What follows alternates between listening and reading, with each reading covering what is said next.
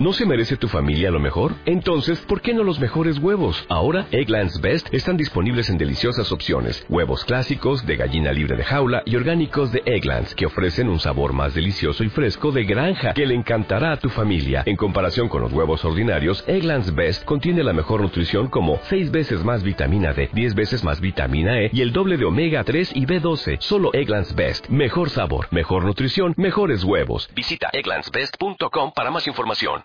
¿Qué pasa, gallinicas mías? Aquí vuestro reportero más dicharachero de Barrio Sésamo, que en este episodio os va a dar leña otra vez con Linux. Y bueno, el tono de este podcast va a ser un poco diferente al anterior. Me voy a seguir metiendo con Linux, pero lo voy a hacer de otra manera. ¿Por qué? Pues porque Alex Piqueras me ha contactado por privado en Twitter y me ha dado una serie de razones algunas de las cuales hemos, las hemos hablado en el Discord de WinTablet y otras, pues, eh, bueno, como todo en esta vida, mm, discrepo, mm, estoy de acuerdo con él y en otras discrepo.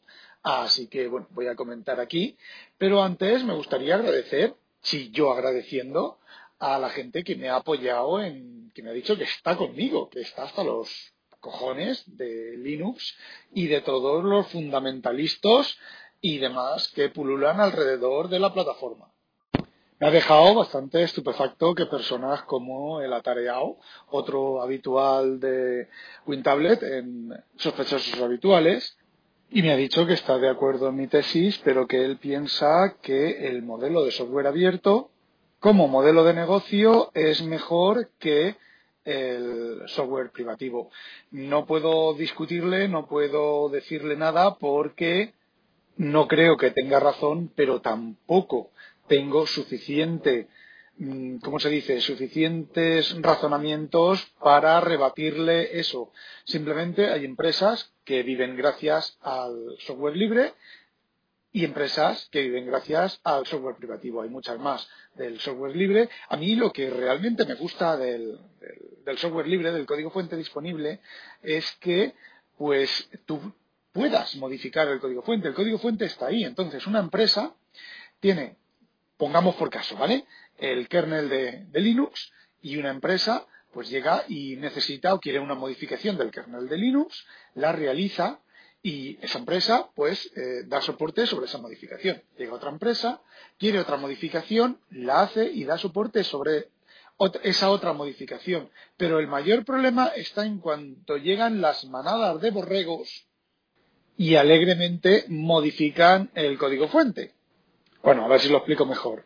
Eh, teniendo el código fuente disponible, es mucho más sencillo que llegue una empresa, se base en ese código para realizar mejoras sobre lo que implemente ese código, sea el kernel de Linux, o sea, yo que sé, SSL, o sea, cualquier otra cosa, un escritorio, un driver para, para táctil, lo que sea.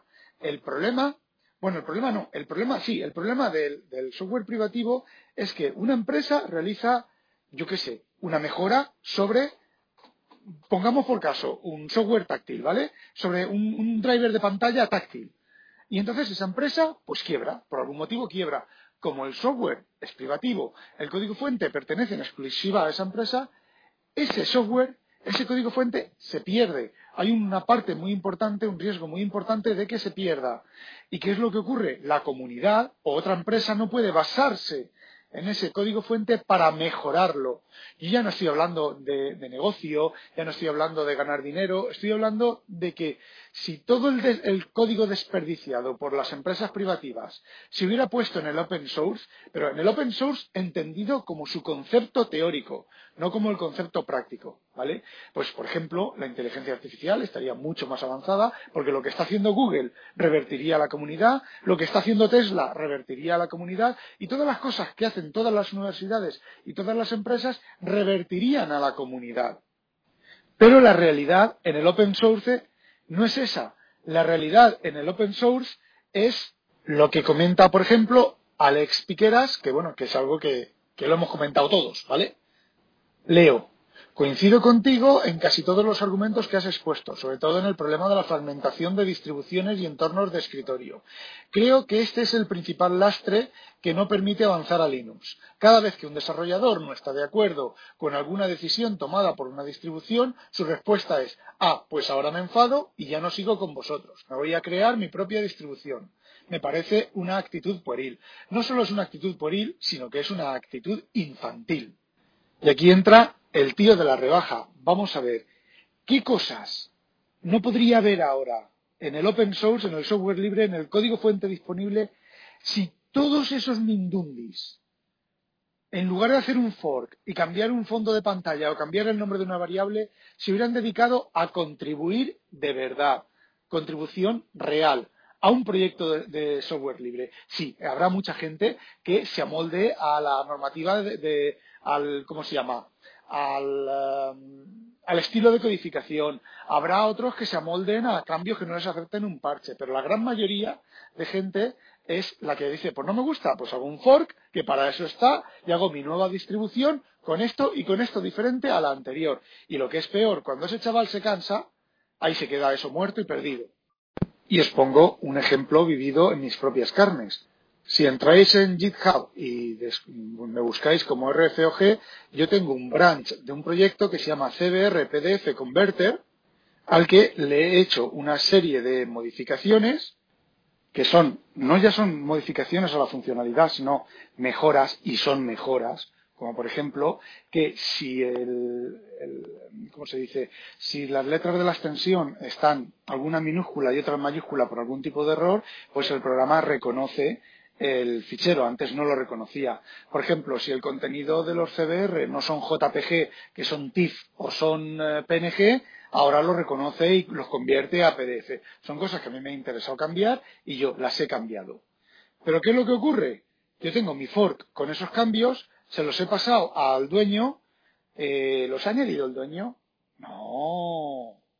Y ahí tenemos una fragmentación de algo que debería de estar en el código fuente original y no está.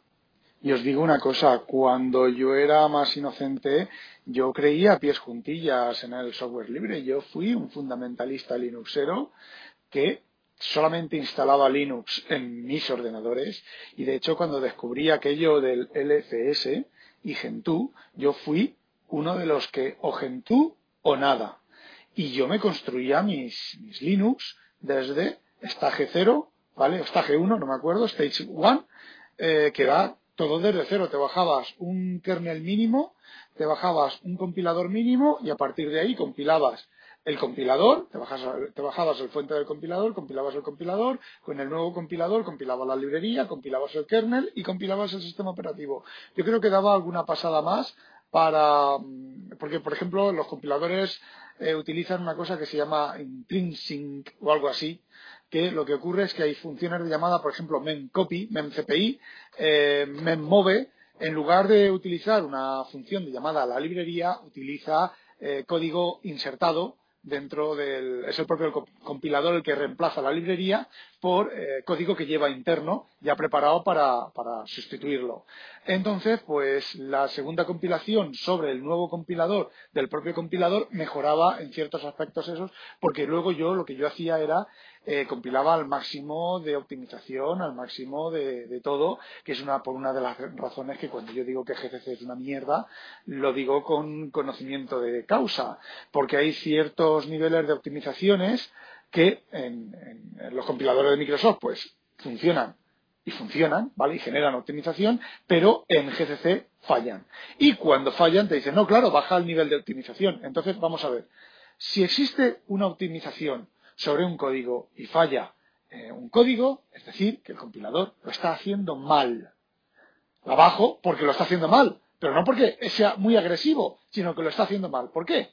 Porque el compilador, que es lo que hace el de Microsoft, es si va a hacer una optimización y la optimización no queda bien, no la hace. No la hace en ese bloque de código, pero a lo mejor en el bloque de código de al lado sí que la puede hacer bien y hace esa optimización.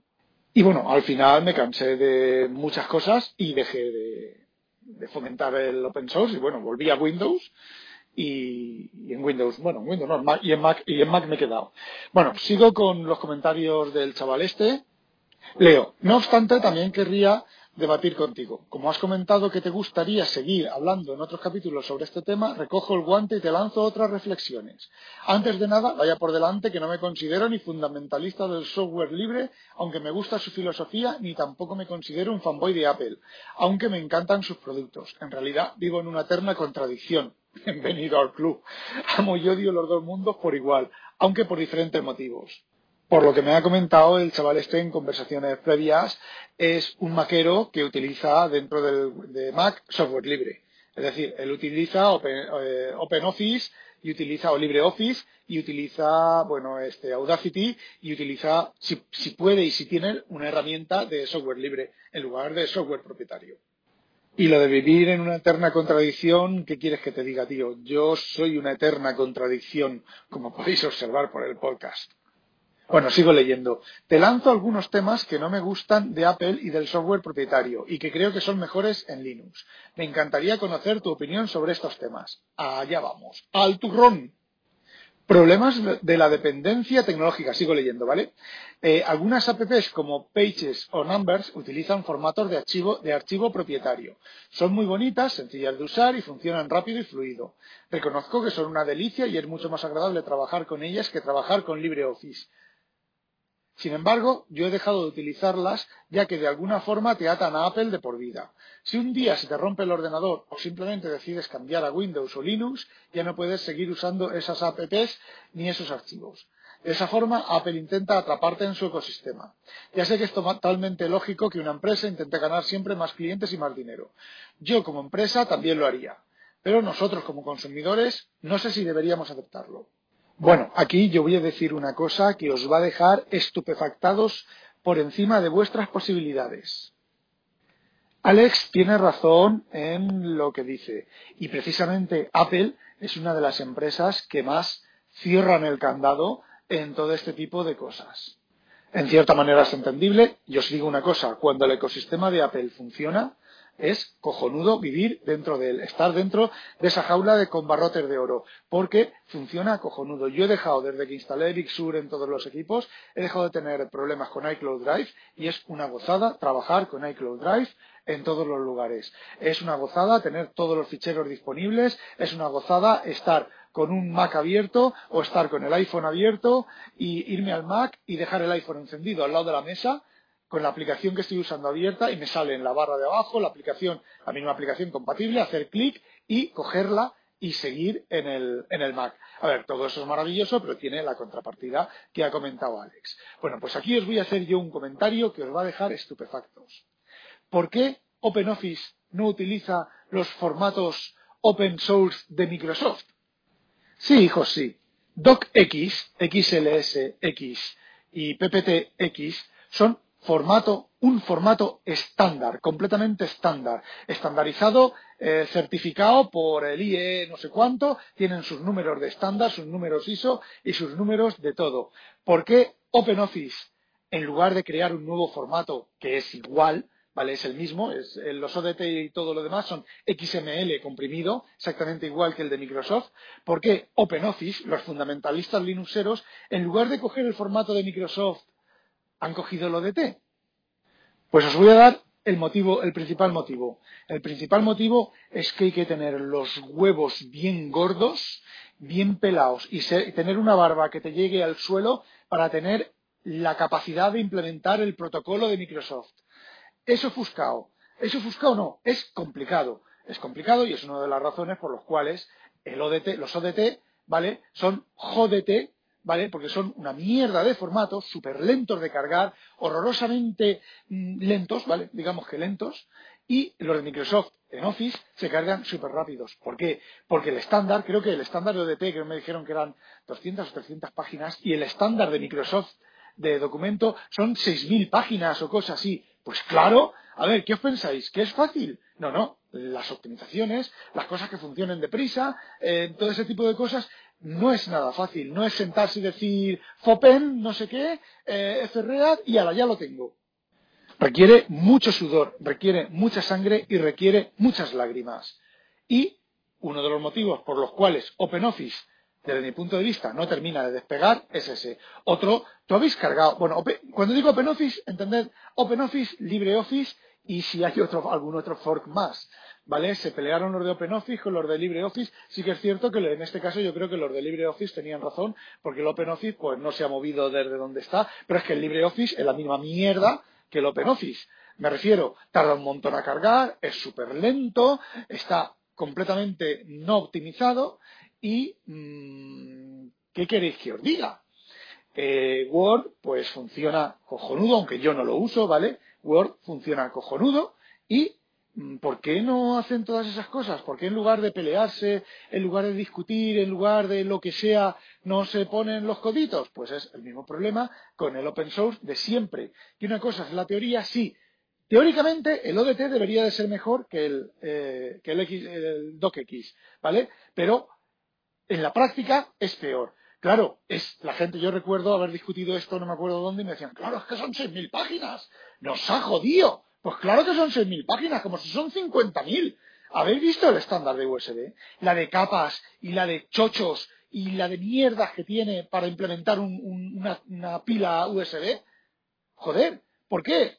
Pues porque lo necesita y es así de complicado y claro, pues en Linux creo que tardó un montón de tiempo a estar disponible, a estar disponible y a funcionar bien los USBs. Y de hecho en Windows 10, la primera versión de Windows, las primeras versiones de Windows 10 tenían problemas con la capa de USB porque hicieron un montón de modificaciones en el, en el código. Y que sí, es jodido, requiere cojones, requiere cojones, sentarte y ponerle cojones. Cosa que, bueno, pues, ¡ay! No me gusta que las variables empiecen con SZ. Hago un fork y las cambio para que empiecen con guion bajo. Como se dice en, eh, política, disfrutad de lo votado. Sigo con Alex.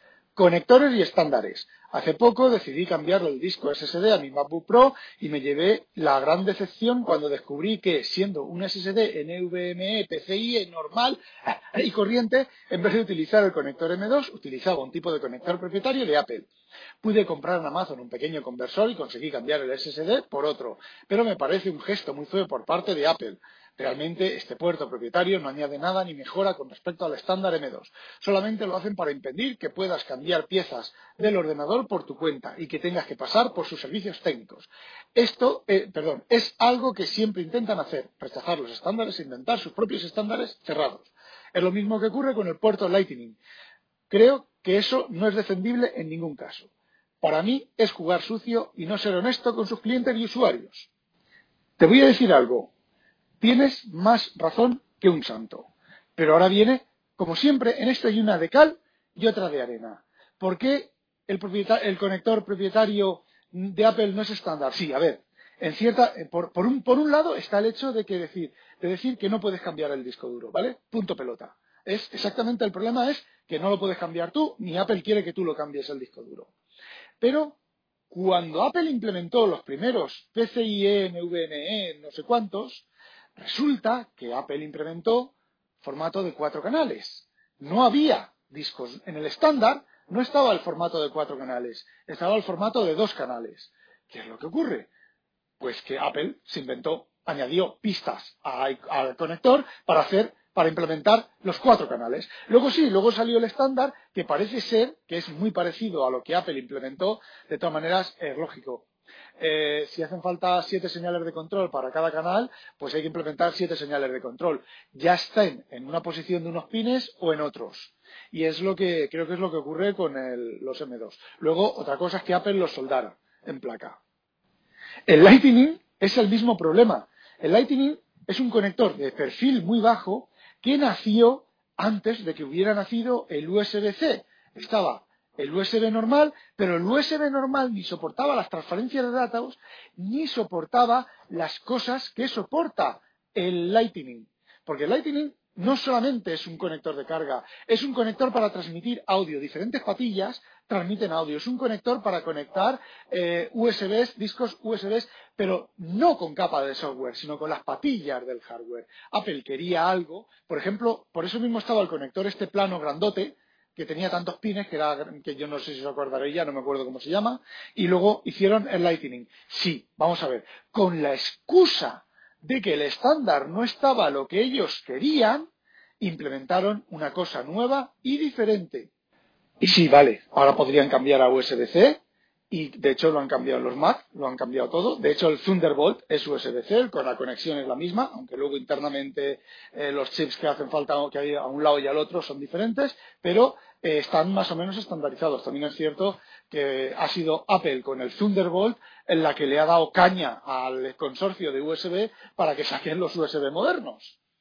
Así que sí, efectivamente, el, las creación de conexiones propietarias de Apple es otra manera más de barrer hacia adentro. Pero hay que tener en cuenta también eh, los motivos por los cuales ya los discos duros están soldados, porque os vuelvo a hacer la misma, el mismo comentario que ya he hecho en otro momento. Yo tengo un BTO, un equipo BTO, con un disco duro PCI NVMe de cuatro canales de 3, no sé cuántos gigabytes, exactamente idéntico que el del MacBook, del de los MacBook, ¿vale? Pues resulta que ese con un conector estándar, una placa estándar y una toda mierda estándar, pues la velocidad que me da es aproximadamente la mitad que la velocidad que me da el Apple, ¿vale? Eh, ¿Qué queréis que os diga? Eh, ¿Será problema del conector? ¿Será problema del estándar? ¿Será que Apple ahora suelda, los, suelda todo eso en disco y ya no hay ni conector, ni chip, ni nada? Están los chips soldados en la placa y conectados directamente. Yo me vais a perdonar Mm, bienvenida Apple. Y por supuesto, esto es una opinión personal. Lo que sí que es cierto es el hecho de que esos conectores son cerrados. Pero es que si volvemos al tema de los conectores abiertos y de los estándares abiertos, cuando Apple implementó esos conectores, no existían unos estándares abiertos equivalentes con el mismo rendimiento y las mismas características. De hecho, Apple siempre ha ido por delante cuando estaba el USB 2, el sacaron el Firewire, que era el doble o el triple. Cuando llegó el USB 3, ellos tenían el Thunderbolt 2 o el 3. Ahora está el Thunderbolt 4, que es más rápido que el USB 4, no recuerdo. Siempre van un poco por delante, sí, van un poco por delante para tener agarre, para seguir soportando conectores. Pero, ¿qué ventaja te dan al usuario? pues que tienes un mayor rendimiento, tienes una mayor eh, reliability, una mayor eh, confiabilidad en los sistemas que, bueno, pues eh, esos conectores estándar y esas cosas estándar, pues no la tienen. Y si no, en USB-C, tela marinera con el cacao que hay con el USB-C, que es un solo conector, que si cable de audio, que si cable de, de carga, que si cable de su puta madre en vinagre. Y es un estándar, ¿eh?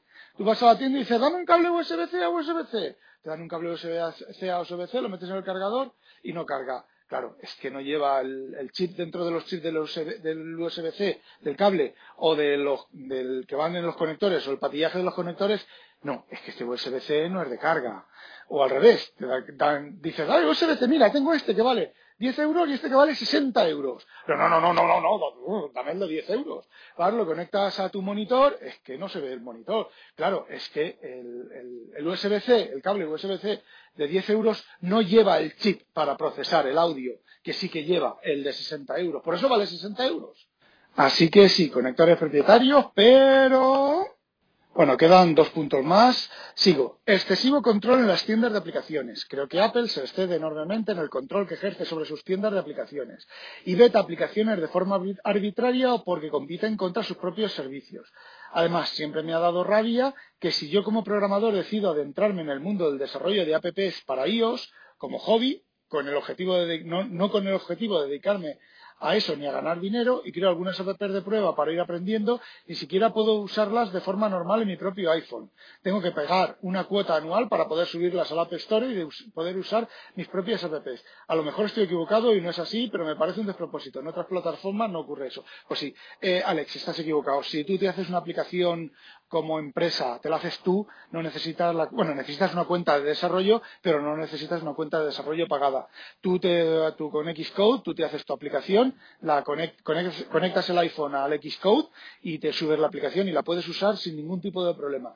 De hecho, creo que hay, eh, Apple tiene, esto ya no lo sé, si es pagando cuota o sin pagar cuota, pero puedes montar una tienda local de aplicaciones y entonces tus, tus empleados, una empresa, instalas un certificado digital que te genera el propio Xcode y todos los teléfonos que tengan ese certificado digital, tú puedes instalar las aplicaciones que has subido a esa tienda, que es tuya, exclusiva, no es de nadie más. Esa tienda no la va a ver nadie más. No sé si se puede colocar localmente en un servidor local o simplemente la conectas al PC donde has desarrollado, donde has dejado los IPA no lo sé, pero eso es así. Sí que es cierto que las aplicaciones de la tienda son mucho más restrictivas que las de, por ejemplo, Android. ¿Pero qué pasa con Android? De vez en cuando, pues, linterna molona. Tan molona que te roba la tarjeta de creditona. Eso en Apple también pasa, ¿vale? Pero pasa bastante menos, con bastante menos frecuencia, bastantes menos veces, y normalmente Apple suele ser mucho más rápida en cortar el cuchillo, coger el cuchillo y empezar a cortar webines. ¿Qué es mejor? Pues no lo sé. Yo con mi Android tengo serios problemas para instalar aplicaciones, tengo bastante miedo en instalar aplicaciones, tengo que mirar los permisos que ejecuta, tengo que mirar muchas cosas, luego hay un permiso que no entiendo, me toca buscar en Internet a ver qué permiso es ese y por qué esa aplicación necesita ese permiso. Eh, ¿Qué es mejor? ¿Libertad, no libertad? Hombre, al principio la, tienda de Apple era bastante cerrada y bastante hija de puta. Ahora es bastante más abierta y permite hacer más cosas.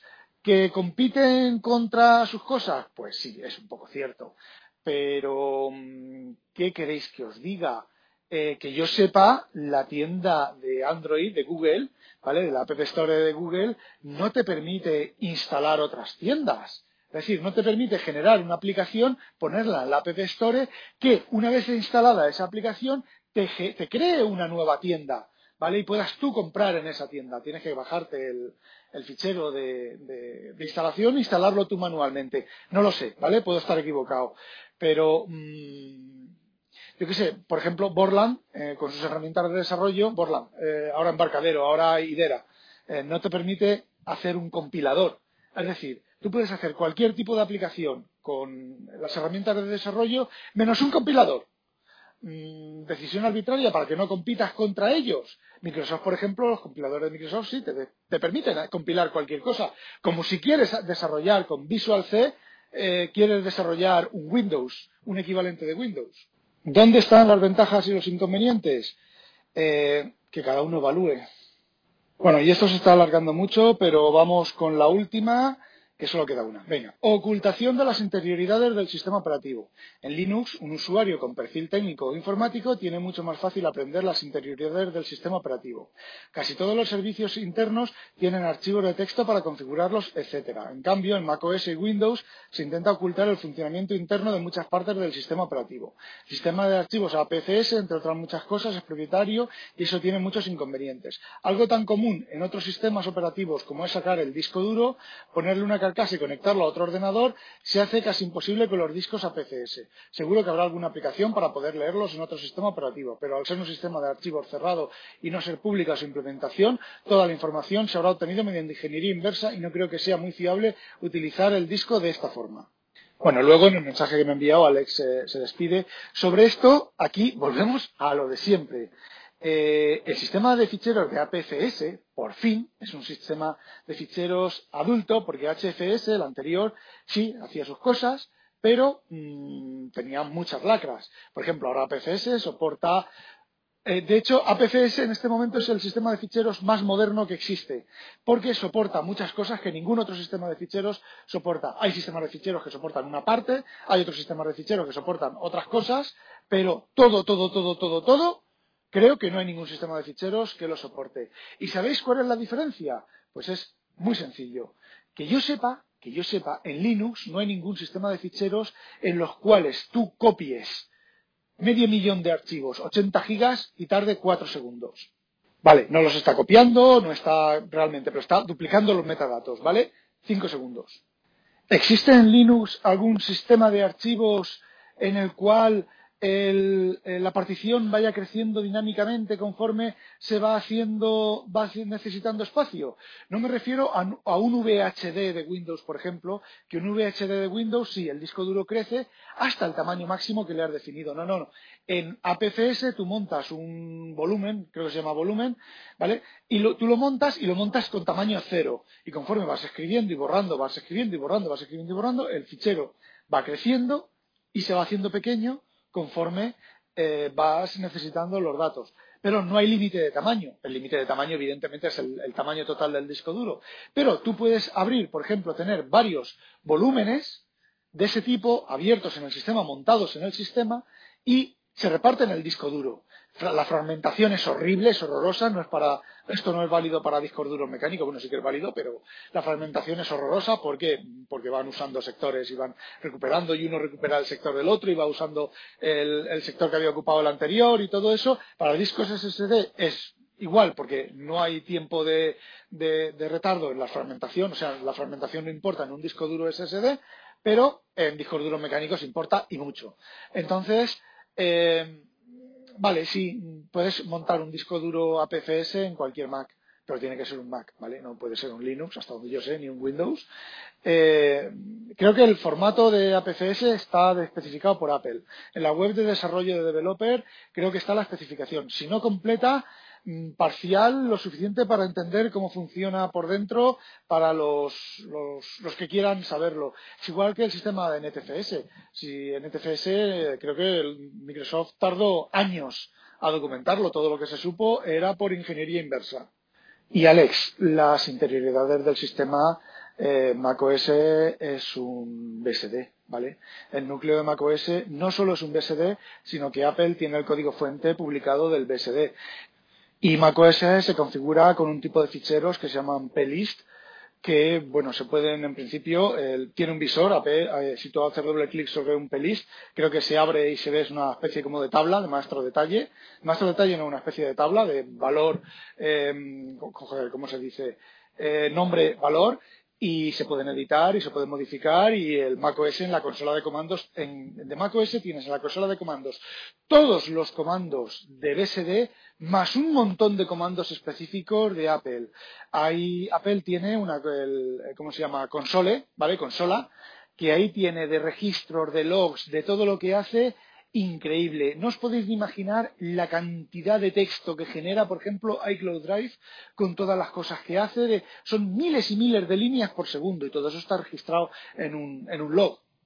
Y de hecho, Apple suministra a los desarrolladores cuando tú tienes un crash, tu aplicación hace un crash, tú la puedes meter en, creo que es en Xcode. Además, genera un archivo de texto, el crash. No es como en, en Windows que genera un archivo binario, un DMP, y es completamente binario, ¿vale? Te genera un crash y luego tú puedes mapear ese crash con tu código fuente y mirar la configuración del sistema y demás. Evidentemente es más cerrado que eh, Linux, muchísimo más cerrado que Linux. Pero, mm, a ver, se pueden hacer drivers para, para Mac. De hecho, hay empresas que realizan drivers para Mac. Ahora hay que firmarlos, ahora hay que certificarlos y hay que notarizarlos pero mm, cuando la época de, pues no sé, anterior al capitán y todo eso, cualquiera podía hacer un KExt y cargarlo en el kernel sin ningún tipo de problema y estaba toda la información disponible. Lo que pasa que hay que saber buscar esa información. Y por ejemplo, hay un sitio web que se llama The Eclectic Company, que ya lo he nombrado yo por aquí, además de Eclectic Company, buscarlo así, y es un tío que sabe que te cagas de sistemas de ficheros de Apple, de utilidades de sistema de, la, de Apple, tiene unos entornos gráficos de líneas de comandos, de programas de líneas de comandos, que te dice, por ejemplo, si hay actualizaciones pendientes, te permite actualizarlas desde, desde el, propio programa, te dice si tu sistema está protegido, el, eh, ¿cómo se llama? El, no me acuerdo, esto de, los programas que no se pueden ejecutar en Mac, te da la lista y la versión del servidor y si lo tienes actualizado, te da la opción eh, actualizarlo. Eh, a ver, macOS es cerrado, pero no es tan cerrado como parece. Evidentemente hay cosas que son súper cerradas pues iTunes, eh, la aplicación de Music, el Finder, hay cosas que, bueno, que no se pueden, eh, no se pueden mirar dentro de Windows, pero es que tampoco puede, dentro de macOS, pero es que tampoco pueden mirar dentro de Windows el explorador de Windows, el administrador de tareas. Creo que el administrador de tareas está, el código fuente está disponible en, en algún SDK o en algún DDK. Pero bueno, Apple tiene más o menos lo mismo.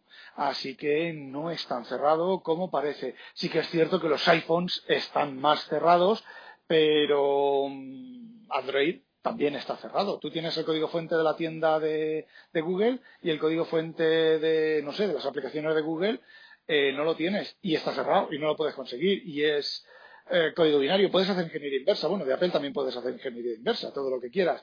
Así que, a ver, no es tan fiero el ogro como lo pintan. Sí que tienes parte de razón, ¿vale?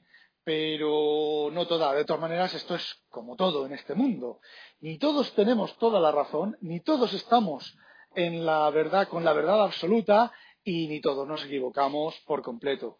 Eh, posiblemente llegue alguien más y me gustaría que alguien me rebatiera cosas de estas otra vez, ¿vale? Ya veis que cuando yo hablo en concreto y cuando me dirijo a gente, eh, eh, intento explicar las cosas, intento razonar y no empiezo, es que sois todos unos taraos, sois los taraos del mundo mundial. Entonces, pues bueno, pues si alguien quiere continuar la charla, pues aquí estoy.